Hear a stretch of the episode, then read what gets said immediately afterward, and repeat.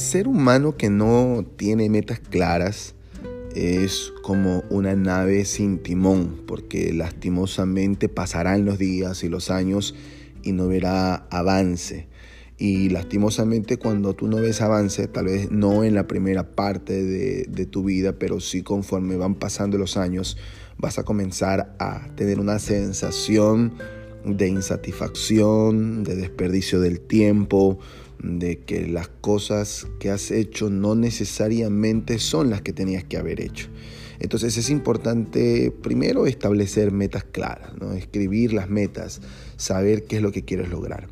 Lo segundo es que esas metas estén dentro de tus capacidades, es decir, nunca escribir metas para las cuales no estás preparado a asumir. Como por ejemplo, yo quisiera correr una maratón 5K, pero en mi vida he corrido, he hecho un deporte, entonces va a ser una meta que tal vez la pueda alcanzar en el largo plazo, pero en el corto plazo necesito, necesito dar los primeros pasitos para poder alcanzar esa gran meta, que sería la primera meta que me pondría yo antes de un 5K o de un 4K, eh, comenzar a hacer deporte o comenzar a salir a correr cada tres días 20 eh, minutos. ¿no? Entonces es importante que las metas sean realistas.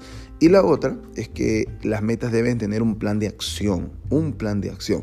No alcanzas las metas simplemente por el hecho de decir, quiero alcanzar una meta. No, no, no, las metas no se alcanzan así.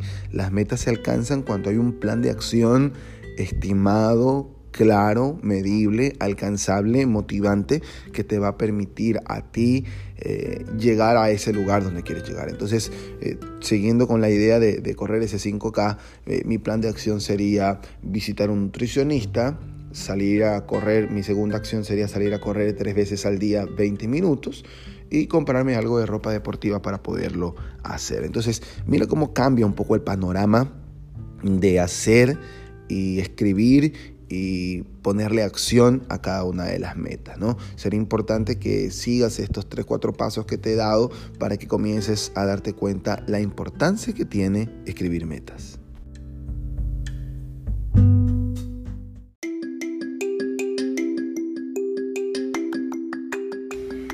Cuando la vida se pone cuesta arriba, tenemos dos opciones. O regresamos a nuestro punto de partida o seguimos avanzando en relación al resultado que deseamos alcanzar. Siempre la situación actual y el resultado deseado son dos fuerzas que se oponen, porque por un lado tu cabeza, tu cerebro, tus acciones te pueden decir, ¿sabes qué? Esto es peligroso, mejor regresémonos a donde estábamos. Pero por otro lado, el anhelo de alcanzar un sueño, de salir de una situación que no deseas y que no mereces, te proyecta hacia el futuro, te proyecta hacia aquello que deseas lograr y alcanzar. Por eso es importante que en estos momentos tan cruciales que estamos experimentando a nivel mundial, puedas tomar las decisiones que te van a permitir alcanzar aquello que deseas alcanzar. No te conformes con menos, porque va a haber mucha gente que te va a decir, oye, esto no se va a poder hacer, oye, esto va a complicarse, oye, por aquí, oye, por allá, pero tú debes enfocarte primero en las habilidades y destrezas que posees.